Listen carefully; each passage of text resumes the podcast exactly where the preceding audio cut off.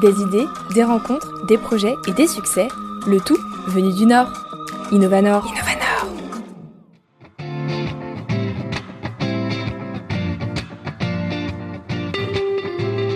Originaire de Lille, Laura Monk est aujourd'hui doctorante en mathématiques et vient d'être récompensée par le prix Jeune Talent décerné par la Fondation L'Oréal en partenariat avec l'Académie des sciences et la Commission nationale française pour l'UNESCO. Vous l'aurez donc compris, cet épisode sera un peu différent. Cette fois, il n'est pas question d'entrepreneuriat, mais de réussite tout de même, car le parcours de Laura n'en est pas moins inspirant. C'est à distance que j'ai pu m'entretenir avec elle. On parle de mathématiques un peu, mais surtout de son parcours et du fait de réussir et de trouver sa place dans un milieu encore très masculin. Bonjour Laura, comment allez-vous? Très bien. Merci beaucoup d'être présente à distance aujourd'hui dans ce nouvel épisode d'Innovanor. Alors avant de parler de votre parcours et des récents événements que vous venez de vivre, est-ce que vous pouvez vous vous présenter à nos auditeurs? Euh, Oui, bien sûr. Alors euh, je m'appelle Laura, j'ai 26 ans et euh, je suis originaire de Lille où j'ai grandi et maintenant je suis une chercheuse en mathématiques en Allemagne depuis cette année. Donc vous êtes aussi euh, doctorante à l'université de Strasbourg. Donc pour les mathématiques justement, pourquoi vous avez choisi euh, les maths? Euh, Alors je, ne suis plus doctorante, je suis docteur, donc j'ai fini ma thèse. D'accord. Félicitations. Merci. alors, j'ai choisi les mathématiques parce que j'aimais bien ça, un petit peu, un, petit peu à l'aveugle. C'est-à-dire que quand j'étais à l'école, c'était le truc qui me plaisait bien. c'était facile aussi. Il y avait un côté mm. sympa de, ça marchait bien, c'était rigolo. Euh, et, euh, et je suis pas sûre d'avoir fait un, choix très éclairé à un moment. J'ai juste euh, j'ai un peu suivi le mouvement. Et puis après, c'est devenu difficile, malheureusement. Mais heureusement, j'ai réussi à m'accrocher et, à, me dire que, c'était chouette et intéressant, même quand c'est devenu un petit peu difficile plus tard dans les études supérieures. voilà. Donc, je, je pense que j'ai bien aimé au début et puis ensuite, j'ai suivi le mouvement. vous n'aviez pas euh, de projet professionnel euh, défini à la base? Non, pas du tout. Euh, je, c'est vraiment donc j'étais au, lycée et je savais pas trop quoi faire, comme un peu tout le monde. Et j'aimais bien ça et je me suis dit bon bah il paraît qu'il y a des prépas où on fait beaucoup de maths et on apprend des choses et ça va être chouette. Je vais apprendre des choses. Et en prépa, on a fait un petit peu un petit projet de recherche qui qui est un peu une sorte d'initiation. Euh, qui permet d'apprendre à se poser des questions, à lire un peu différents ouvrages, etc. Et euh, à essayer de répondre aux questions avec les moyens qu'on a. Et ça, ça m'a bien plu. Et euh, c'est pour ça, c'est à ce moment-là que j'ai décidé de... En, général, quand on est en prépa, on essaie d'aller en, école d'ingénieur. C'est un peu le, parcours typique. Mm. c'est l'objectif. On va en classe préparatoire pour se préparer à un concours et devenir ingénieur. Et moi, ça me, je me suis rendu compte que c'était pas le truc qui me disait le plus, que j'aimais bien plutôt réfléchir aux mathématiques et euh, me poser des nouvelles questions, lire des choses, beaucoup de, beaucoup et tout. Et donc, euh, euh, je me suis, j'ai eu la chance de, de m'intéresser à ça et de réussir à passer le concours pour aller à l'école normale supérieure, qui permet d'être formé à la recherche et à l'enseignement, plutôt qu'une école d'ingénieur. D'accord. Et donc, comment vous êtes en arrivé de, là après à docteur En fait, c'est ça, tout ça enchaîné. Euh... Ah, ensuite, alors ensuite, donc, euh, je suis allée à l'école normale supérieure où on apprend à faire de la recherche. On fait beaucoup de, bah, moi pour, pour moi des maths ou alors de la physique. Enfin, il y a plusieurs matières. Et euh, ensuite, à la fin, l'une des possibilités, c'est de faire un doctorat. Donc, qui, c'est un peu, je dis souvent qu'une thèse, c'est un peu comme être apprenti chercheur, c'est-à-dire que on a fini euh, les études, on a fini un niveau master et après on va euh, dans un laboratoire, un institut de recherche et euh, on est un peu presque un chercheur, sauf qu'on a quelqu'un qui nous aide. Donc moi j'avais une directrice de thèse qui, m'a proposé un sujet de recherche et qui était là pour m'encadrer et m'aider. Mais sinon en fait on n'a plus de plus de cours ou de choses comme ça. On est vraiment c'est presque comme un apprentissage en fait. C'est une première étape de trois ans et ensuite à la fin si on a bien aimé et que ça s'est bien passé, on peut essayer de continuer et, de devenir chercheur. Mhm. Et donc c'est de cette étape que vous êtes venu à, obtenir le prix, c'est l'actualité, le prix des jeunes talents L'Oréal UNESCO. Comment est-ce que vous avez eu cette idée? Est-ce que c'est venu, euh, c'était une proposition? Comment ça s'est présenté à vous? Alors le prix euh, des jeunes talents euh, de L'Oréal l'UNESCO, c'est un prix donc pour les pour les jeunes femmes qui sont soit en thèse, soit en postdoc, donc c'est juste après la thèse. Et euh, il faut candidater. Donc, euh, il y a une procédure où euh, enfin, il faut déposer un dossier pour dire ce qu'on a fait, qui on est, quelles sont nos recherches, comment ça se passe pour le moment. Et, et, ensuite, il les personnes du jury sélectionnent 35 dossiers, toutes matières confondues. voilà.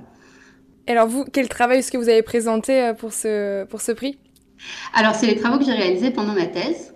Euh, pendant ma thèse, j'ai étudié, et je continue, euh, les surfaces hyperboliques aléatoires. Alors là, ça fait très peur, mais euh, en gros, une surface, c'est un peu comme une bouée, comme une bouée qu'on irait, irait, prendre à la piscine. et bah, on peut imaginer, il y a plein de formes de bouées. On peut en prendre des plus ou moins grosses, elles peuvent avoir différentes formes. Et moi, je prends des surfaces au hasard et je me demande à quoi elles ressemblent en général. Donc, est-ce que euh, quelles sont les longueurs dessus, ce genre de questions? Euh, quelle est la géométrie des surfaces que, que je prends? Et, euh, donc voilà, donc ça c'est très très chouette parce qu'en fait c'est un, un sujet de recherche où on répond à plein de questions qui sont très anciennes, qui datent des années 70 à peu près. Donc c'est très vieux en recherche, les années 70 ça commence à faire un moment. mais en fait on n'arrivait pas trop à étudier des surfaces aléatoires jusqu'à très récemment. Il y a il y a eu des grandes avancées sur ça. Et donc, euh, c'est chouette parce que j'arrive à répondre à des trucs assez anciens, mais euh, parce qu'on a des nouvelles méthodes pour faire des probabilités. Et donc, c'est grâce à ça que, euh, que vous avez été lauréate de ce prix. vous vous y attendiez ou ça a été la grande surprise? Je sais pas, un petit peu. Enfin, c'est toujours difficile de savoir parce qu'il y avait, il y avait plus de 700 candidatures, donc 35 personnes parmi 700. Eh ben, ça fait, ça fait drôle. Euh, après, c'est vrai que euh, malheureusement, il n'y a pas assez de filles en mathématiques, donc euh, bon, j'avais l'impression que vu qu'ils allaient choisir quelques mathématiciennes, vu que j'en connais pas beaucoup, je me disais pas qu'il y avait. C'est quelque chose qui vous a freiné, ça, dans votre parcours de mathématicienne, d'être une femme? Est-ce que vous l'avez ressenti? Ouais, en fait, c'est bizarre parce qu'on m'a beaucoup dit euh, Ah, euh, ça va être difficile parce que euh, les gens, ils vont être sexistes, ils vont faire des remarques, ou alors ils vont penser que je suis bête, ou je sais pas quoi. Enfin, il y, y avait une sorte de, de choses que j'imaginais. Il y avait des, y avait des, des difficultés que, qu'on m'a dit Ah, bah, il va se passer ça. Et, et en fait, c'est pas ce que j'ai vécu. Et du coup, c'était un peu difficile parce que ça n'allait pas à un moment, à plusieurs moments, ça n'allait pas, mais les gens étaient gentils avec moi, personne n'était sexiste, euh, tout, enfin, personne ne me prenait pour une idiote. C'était pas les trucs que j'attendais. Euh, le problème, c'était plutôt que j'avais pas de confiance en moi. J'avais euh, un peu le, syndrome de l'imposteur qui est que on a l'impression qu'on est là, mais on mérite pas vraiment. Et en fait, on n'est pas vraiment à sa place. Et, et, du coup, bah, comme je savais pas que c'était ça le problème, bah, du coup, je savais pas trop quoi faire pour me sentir mieux et, et à ma place. Euh, donc à ce moment-là, j'ai failli arrêter. Euh, ça allait vraiment pas très bien. C'était difficile. Et euh, en fait, quand j'ai compris que peut-être que ça avait un impact sur moi autre que, ce que, que celui que je pensais, d'être une femme parmi plein d'hommes, parce qu'il y avait quasiment que des hommes, quand je me suis dit, en fait, c'est bizarre quand même, c'est bizarre d'être entourée par des gens qui sont pas comme moi et d'être un peu différente. C'est pas, c'est pas une situation normale et probablement ça a un impact sur moi bah, après, une fois que j'ai réalisé ça, je me suis mise à parler plus à d'autres filles, euh, quitte à aller les chercher un petit peu. Euh, je me suis aussi entourée de, personnes un petit peu au-dessus de moi, euh, plus tard dans leur carrière, à différents stades. Et j'ai organisé aussi des événements pour les filles au lycée, qui, elles, voulaient aimer bien les maths. Et donc, ça m'a permis un peu de, m'entourer de pères et de personnes à de différents âges qui étaient aussi des filles qui aimaient bien les maths.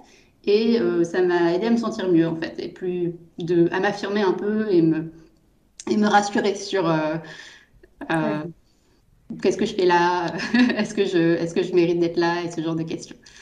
Et justement, est-ce que vous auriez des conseils à donner peut-être à, des, jeunes, des jeunes femmes, même des femmes qui, qui, qui s'apprêtent à se lancer dans un milieu assez masculin? Qu'est-ce que vous, vous auriez aimé qu'on vous dise? Euh, je pense que l'un des trucs, c'est euh, donc déjà de s'entourer d'autres personnes qui, qui, nous ressemblent et de ne pas hésiter à vraiment euh, aller parler à d'autres filles ou d'autres femmes à différents âges. Ça, j'ai déjà dit. Ça, c'est l'un des trucs qui m'a beaucoup aidé. Mm. Et l'autre truc, c'est de se rendre compte que quand on est petit, souvent, on dit aux petits garçons euh, qu'il faut persévérer, qu'il faut essayer d'être le meilleur, qu'il faut essayer de, courir le plus vite que les autres, etc. Et ça, c'est des, choses que malheureusement, en général, on, apprend plus à faire aux garçons. Et je pense qu'en moyenne, on n'apprend pas assez aux petites filles.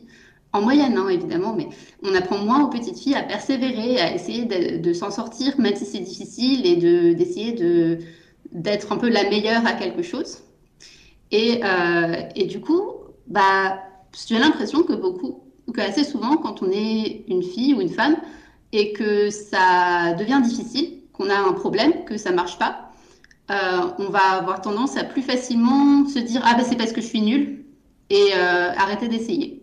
Et, et c'est pas juste qu'on n'ait pas donné cet outil aux femmes euh, de se dire non c'est pas parce que je suis nulle, c'est juste parce que c'est dur. C'est dur, c'est intéressant. Je vais essayer plus fort. Et, euh, et je pense qu'il faut déjà qu'on essaie, enfin, que, qu'on se rende compte que c'est juste une différence qu'il y a et que ça vaut la peine d'essayer de, de se donner un petit coup de, de, de boost en plus, quoi. Mm. De se dire que c'est pas parce qu'on est nul soi-même. Et d'ailleurs, les choses, est-ce qu'elles sont pas un peu en train d'évoluer? Peut-être rien que si on prend l'exemple des mathématiques avec euh, bah, ce genre de prix qui se développe, est-ce que vous avez l'impression que les choses, elles évoluent quand même, les mentalités changent?